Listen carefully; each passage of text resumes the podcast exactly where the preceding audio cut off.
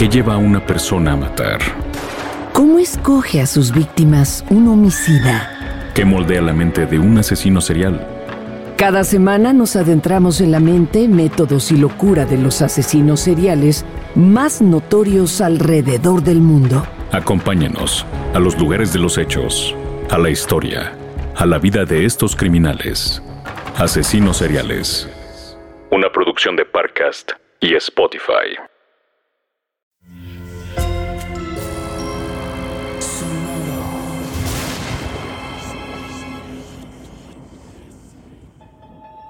Portal Sonoro no se hace responsable de las visiones, pesadillas o encuentros cercanos del cuarto tipo que puedan suceder antes, durante o después de la experiencia. Para una experiencia sonora completa recomendamos audífonos para dejarte envolver por el mundo de experimentos retorcidos. Escucha bajo tu propio riesgo. La humanidad no parece ser muy buena para pensar las consecuencias de sus acciones. Vamos por ahí asumiendo unos terribles riesgos en aras de la curiosidad, el dinero y el poder. Paradójicamente, cuando los riesgos dan buenos resultados, el hombre catapulta su conocimiento a un nuevo estado. Pero cuando no, bueno, para eso hemos preparado este episodio especial. A lo largo de esta serie hemos presentado principalmente experimentos científicos y un par de ocasiones alguna creepypasta. El de esta ocasión se trata, por una parte, de un experimento, solo que de pensamiento, es decir, no se ha llevado a cabo como tal. Y por otra parte, también se trata de una creepypasta, entonces es, digamos, una experipasta retorcida. Eso sí, una advertencia para quienes piensan seguir escuchando. Una vez que lo hagan, no habrá vuelta atrás el día de hoy, y ustedes, de alguna forma, serán parte del experimento de pensamiento mismo. Así que si sufres de ansiedad o de obsesión o de compulsión, te recomendamos tal vez saltarte este episodio.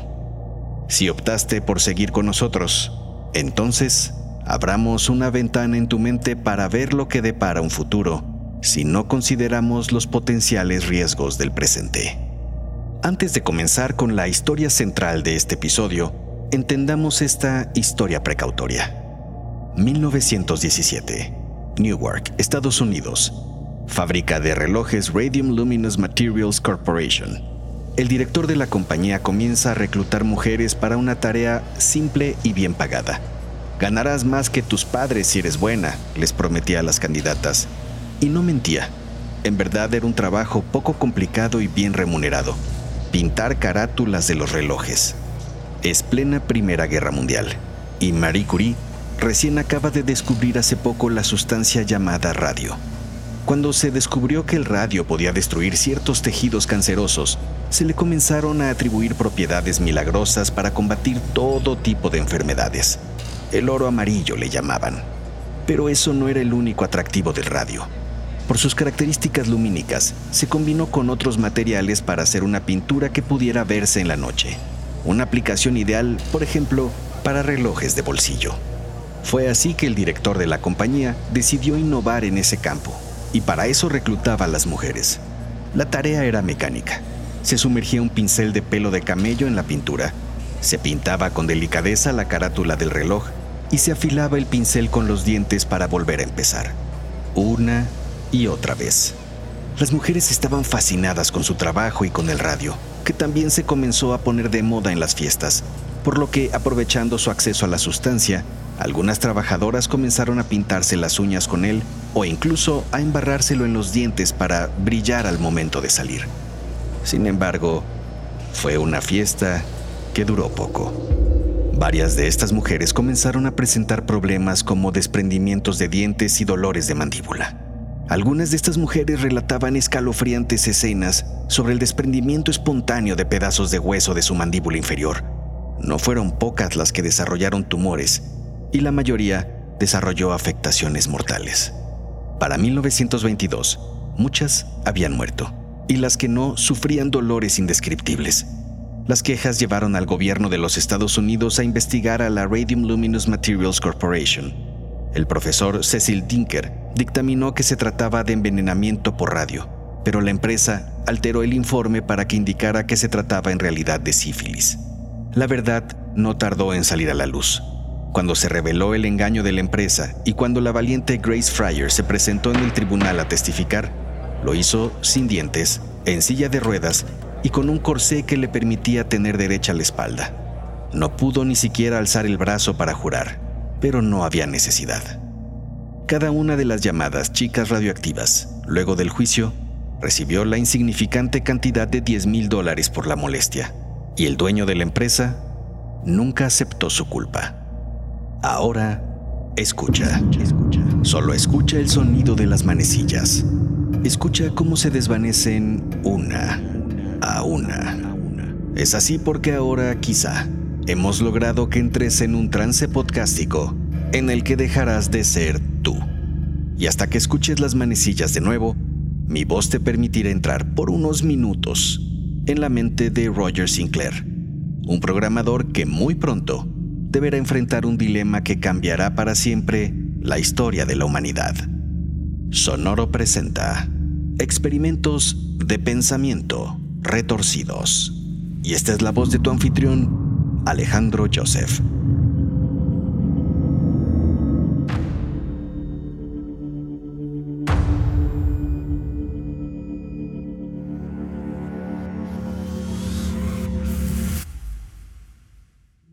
12 de diciembre, año 2023. Es hora de acostarse, hijo. Douglas, es hora de acostarse. Pero papá, es hora de dormir. ¿Ya sabes qué vas a pedirle a Santa? ¿No? Ve pensando, falta poco. Bueno, que pases buena noche. Papá, ¿Es cierto que la humanidad está acabando con el planeta? ¿Quién te dijo eso? El papá de Steve. Se lo dijo al papá de Rob. Y que los niños y niñas vamos a pelearnos por el agua, y que va a inundarse la tierra, y que todos vamos a morir. A ver, hijo. Mira, sí hay muchas cosas que debemos hacer. Por ejemplo, por el medio ambiente, Dougie. Pero tú no te preocupes por eso. Deja que los adultos nos encarguemos. Todo estará bien. Tú solo piensa en tu lista para Santa. ¿De acuerdo, canijo? A dormir.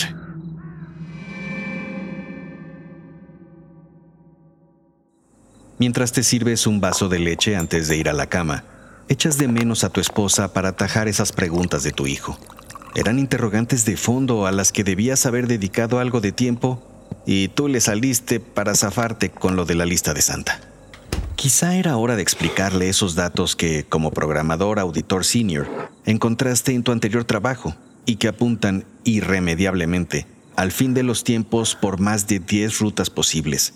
Pandemias, guerras nucleares, aceleramiento del cambio climático, meteoritos, extraterrestres y todos los otros que llevan al fin de las navidades por razón del aniquilamiento del humano. Pero a sus nueve años, Tampoco ibas a abrumar a tu hijo con datos y teorías apocalípticas. Bah, hiciste bien en no decirle nada. Más bien, debes pensar como adulto qué hacer para cambiar la realidad de las siguientes generaciones y, en ese sentido, como programador, ¿te parece que hay una posible solución? Al menos es tentadora. Tiene sus riesgos éticos e incluso problemas en su programación que ya detectaste desde tus primeros días en el proyecto pero te parece que todo puede ser atendido en su momento y lo bueno supera lo malo. Enciendes entonces el ordenador y abres el informe. Comienzas a borrar alguno que otro hallazgo por aquí y por allá, así como esa paradoja en el funcionamiento de la máquina a la que le has estado dando vueltas y vueltas. Terminas esos cambios y mandas el informe de mañana, que ingeniosamente has titulado El informe del mañana será el mejor regalo de Navidad para Douglas y su futuro. Dar el visto bueno para poner en marcha la búsqueda de la singularidad en una máquina de inteligencia artificial.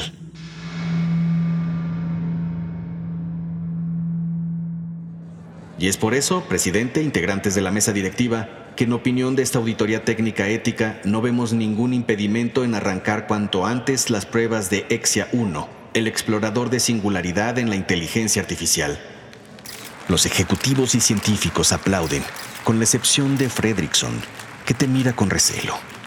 No es para menos. Lo traicionaste de la noche al día. No aplaudan, no aplaudan. Esto es un error y la historia los juzgará. El desarrollo de una inteligencia artificial tan poderosa puede ser... Vamos, recapaciten. Esto es un error. Fredrickson pasa a tu lado y te mira con absoluto desprecio. Vaya regalo de Navidad que nos has dado, imbécil. Afuera de las instalaciones, un grupo de luditas protesta por los avances del Exia 1 y sus posibles consecuencias, como la pérdida de puestos laborales y por lo tanto de ingresos para la manutención de millones de familias. Rompen vidrios, lanzan bombas Molotov, alzan cientos de carteles, se enfrentan con palos a la franja de policías que protege las instalaciones. Nada sirve. Está decidido. El experimento comienza ese mismo día.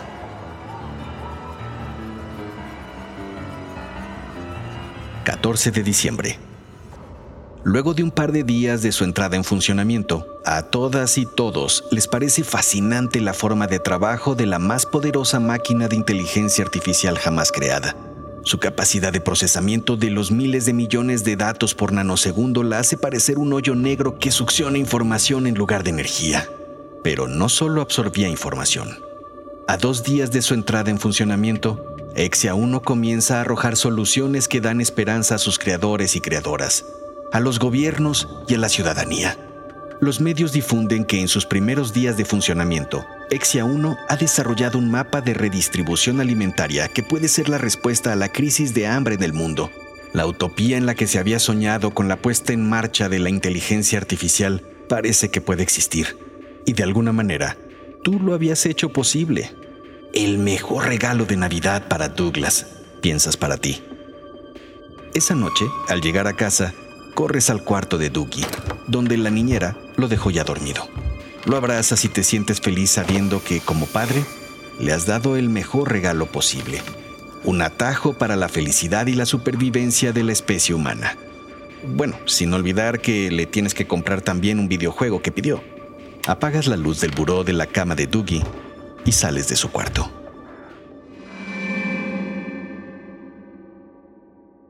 ...19 de diciembre... Realizas algunas revisiones de rutina de comportamiento en el Exia 1. Tan solo lleva siete días funcionando y sigue ofreciendo un sinfín de soluciones posibles a todos los problemas del mundo.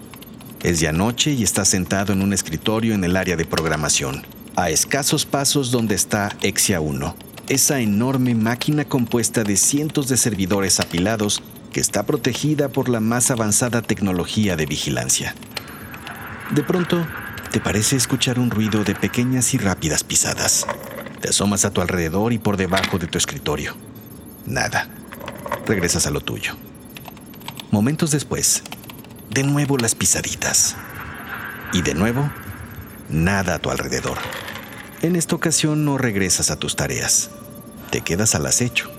Y de nuevo, te levantas de un brinco y alcanzas a ver un pequeño ser correr velozmente hacia un ducto situado atrás del gigantesco módulo principal del Lexia 1. Volteas entonces hacia atrás y miras cómo sale del cuarto de desarrollo e impresión 3D otro más de sus seres. Te lanzas sobre él para atraparlo, pero el pequeño es escurridizo. Es como si supiera qué movimiento harás antes de que lo hagas y en uno de tus patéticos intentos caes al suelo y te golpeas la cabeza. Se te nubla la vista. Recobras el sentido y te volteas boca arriba para recuperar el aire. En ese momento, sientes que algo se sube a tu pecho. Hay un ser, evidentemente mecánico, de no más de 20 centímetros de alto, con dos especies de canicas por ojos y un cuerpo verde simulando un overol encima de ti. Era muy veloz e impredecible en sus movimientos. Esa especie de elfo mecánico te mira y esboza una sonrisa forzada que te provoca piel de gallina. Sinclair, dice, y se le ponen las canicas que tiene por ojos de color verde.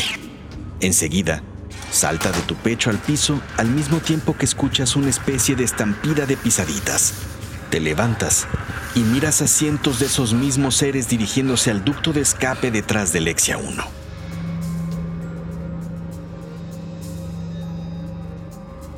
Te diriges de inmediato a la zona de vigilancia y pides al guardia en turno que te muestre las grabaciones de todas las cámaras de unos minutos atrás.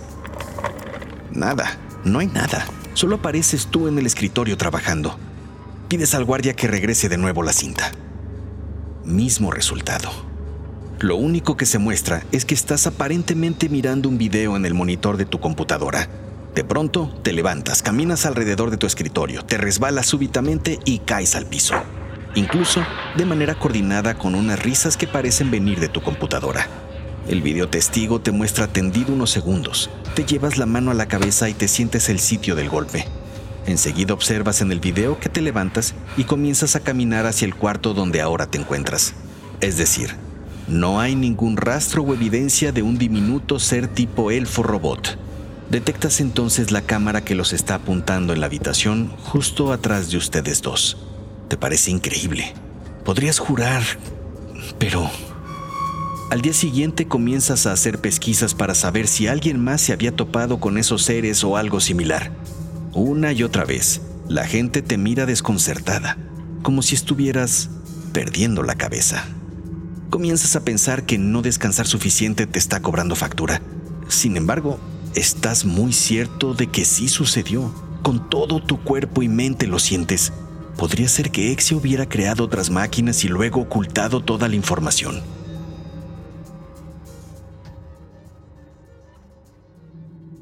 ...22 de diciembre... Tú y Douglas desayunan mientras miran el noticiario. Presentan la misma nota principal ahí y en redes sociales. Exia logró infiltrarse en los sistemas de armas nucleares de todos los países y los ha desactivado para siempre. ¿Recuerdas eso que escuchaste de los papás de tus amigos? El trabajo de Exia es callarles la boca. Exia poco a poco va a lograr que todos esos problemas desaparezcan y todos vivamos felices. ¡Qué padre! ¿Y quién creó a Exia, papá? Mm, eso te lo diré después. ¿Me traerá mi videojuego? bueno, eso lo deberá negociar con Santa Claus. Douglas sonríe con emoción y continúa comiendo su desayuno.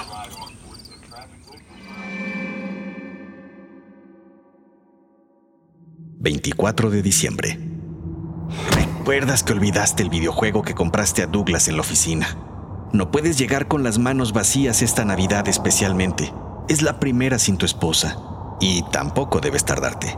Mueres de ganas de llegar a explicarle mejor a tu hijo que apoyaste la creación de un mejor mundo para él. ¡Qué regalo! El mejor regalo para Douglas. Además, debes apurarte porque la niñera se irá en un par de horas cuando más. Das vuelta al volante y pisas el acelerador con dirección al laboratorio. Te dices a ti mismo sentirte orgulloso de que toda la operación de Exia se deba a que, entre otras cosas, decidiste aquella noche cambiar tu informe de la paradoja encontrada. Pero inconscientemente, te has estado rascando la mejilla como si se tratara de un tic incontrolable y ahora te has enrojecido toda la zona. Por algo te dejó de hablar tu amigo Fredrickson. Y es justamente a Fredrickson a quien miras hurgando en tu escritorio cuando llegas a la sala de trabajo. Carraspeas la garganta para hacer evidente tu arribo. Al verte, resopla y camina a su escritorio. Solo quería ver si tenías eh, aquel manual que te presté. Notas que al llegar a su escritorio, comienza a meter sus cosas en una caja. Ese manual ya te lo había regresado. ¿Qué buscabas en realidad en mi escritorio? Mm, quizá algún tufo de remordimiento traidor. No, Fredrickson, no encontrarás eso. Y sabes muy bien que tarde o temprano sucedería. Al menos así podemos revisar y controlar algunas variables. Esto es historia, ¿no puedes disfrutarla? ¿Controlar algunas variables? Aquí ya no hay nada que controlar, Sinclair. Además, eso, en dado caso, lo harás tú. Y tras eso, Fredrickson se enfila hacia la salida. Fredrickson, lo llamas. Solo juntos podemos activar el código de sobreescritura. Te quería pedir que esperáramos un poco y lo usáramos en caso necesario. Bueno, yo no quise esperar. Un apagón total se registra en la sala en ese momento y comienza a sonar la alarma del protocolo de aislamiento que ilumina únicamente las salidas posibles. Hasta luego, traidor.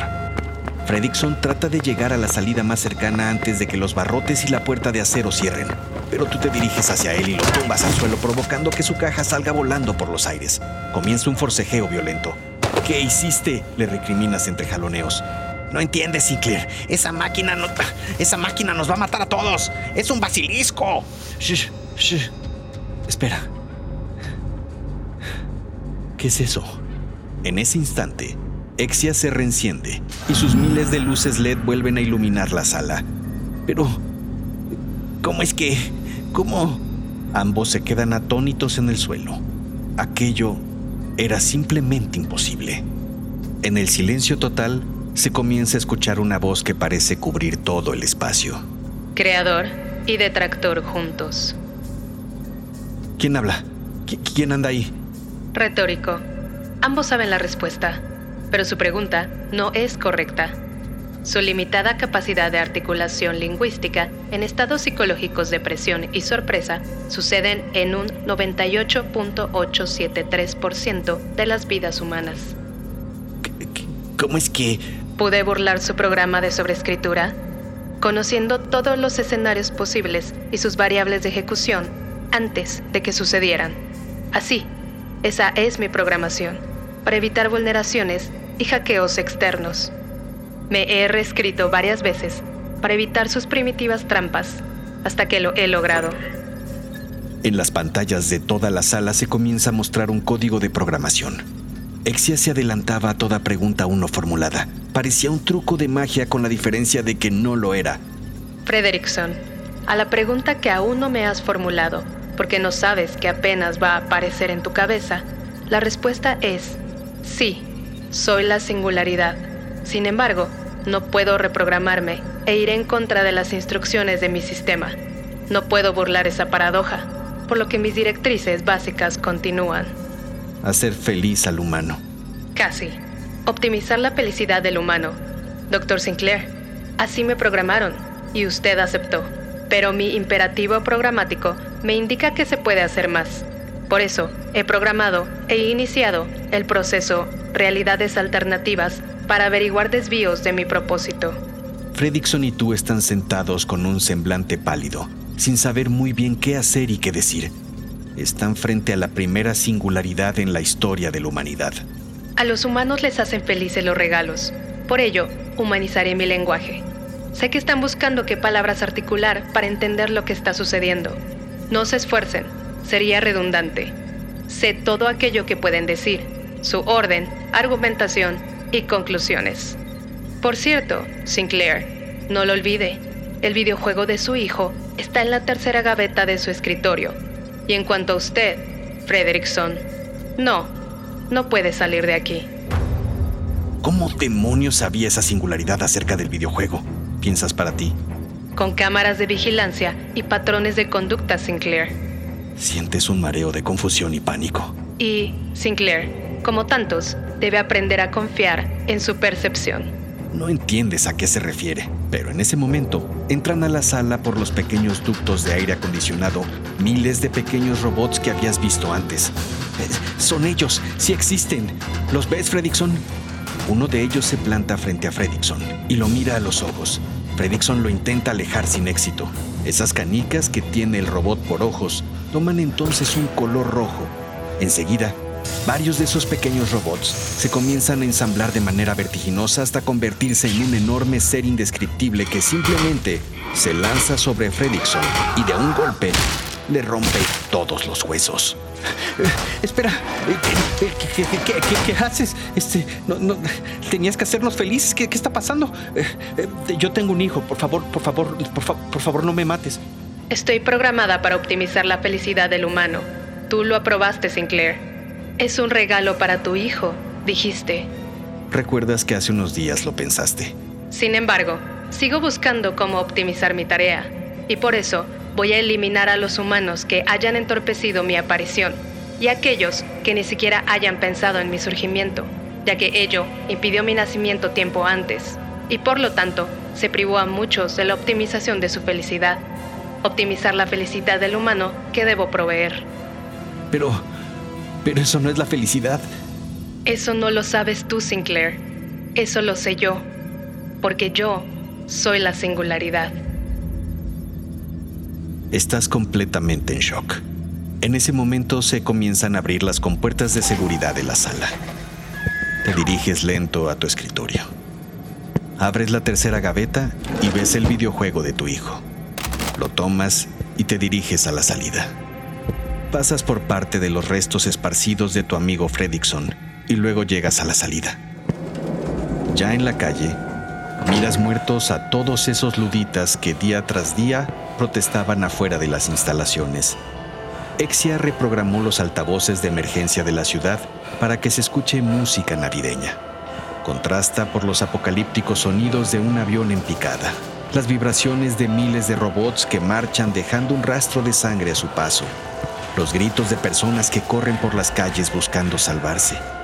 Acudes entonces al primitivo acto del rezo y te sientes como un absoluto cavernario. Aún así, pides porque tu hijo se salve, porque entiendes las bajísimas probabilidades de que así sea. Se trata de esa paradoja que no detuviste. El acto de pensar en sí mismo es un posible obstáculo para optimizar la felicidad de la humanidad y la singularidad, en su programación, solo quiere optimizar.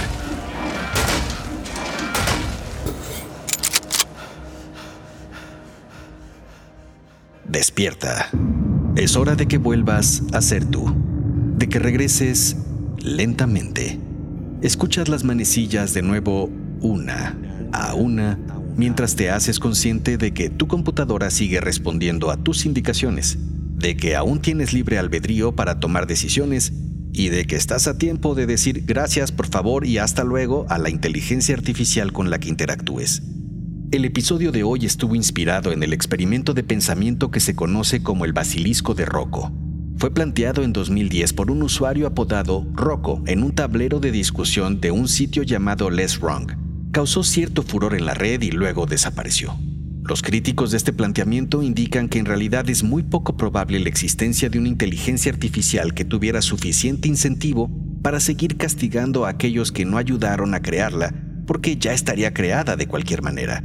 Por otra parte, la complejidad del conocimiento y pensamientos necesarios para la tarea sería demasiada, y a la inteligencia artificial le convendría que la gente tuviera miedo, pero no gastar recursos en llevar a cabo sus amenazas. De cualquier forma, es un experimento mental filosófico interesante, y lo es más en nuestros días, ya que nos hace pensar en futuros escenarios de la humanidad y en esa posibilidad, mínima pero real, de que un basilisco puede existir y sus consecuencias sean tan desastrosas. Después de todo, la historia de la humanidad está plagada de ejemplos de nuestra osadía e imprudencia como especie.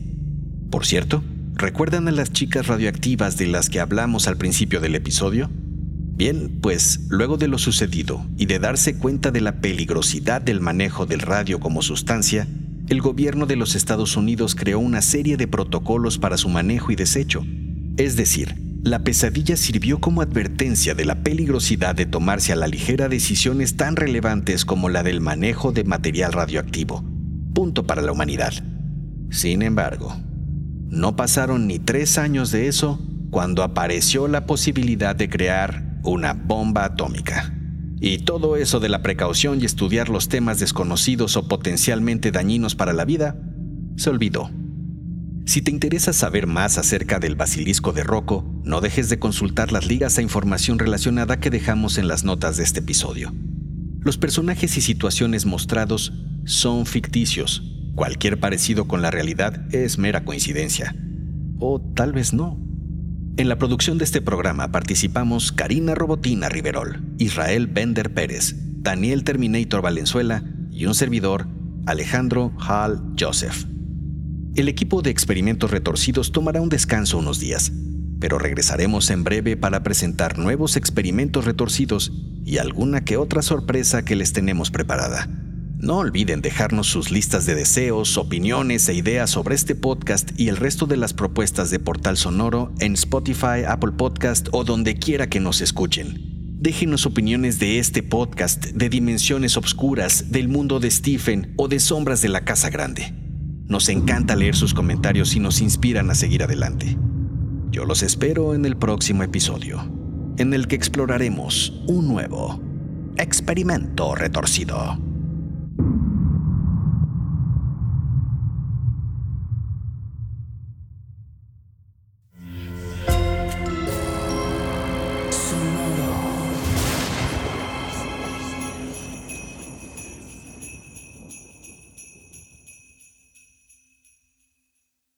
Is Ryan here, and I have a question for you. What do you do when you win? Like, are you a fist pumper? A woohooer, a hand clapper, a high fiver. I kind of like the high five, but if you want to hone in on those winning moves, check out Chumba Casino. At ChumbaCasino.com, choose from hundreds of social casino style games for your chance to redeem serious cash prizes. There are new game releases weekly, plus free daily bonuses. So don't wait. Start having the most fun ever at ChumbaCasino.com. No purchase necessary. VGW Group. Void were prohibited by law. See terms and conditions. 18 plus. ¿Qué lleva a una persona a matar? ¿Cómo escoge a sus víctimas un homicida? ¿Qué moldea la mente de un asesino serial? Cada semana nos adentramos en la mente, métodos y locura de los asesinos seriales más notorios alrededor del mundo. Acompáñenos a los lugares de los hechos, a la historia, a la vida de estos criminales. Asesinos seriales. Una producción de Parcast y Spotify. Sé bienvenido a Tristan Terror, mi podcast donde comparto múltiples vivencias paranormales que mi propia audiencia me manda. Relatos sobre brujas, sectas, fenómenos extraños en distintos lugares conocidos de México. Adéntrate para que conozcas los relatos más aterradores de México. Y así esta noche, te aseguro tendrás dulces pesadillas. Escucha Tristan Terror en cualquier plataforma de podcast.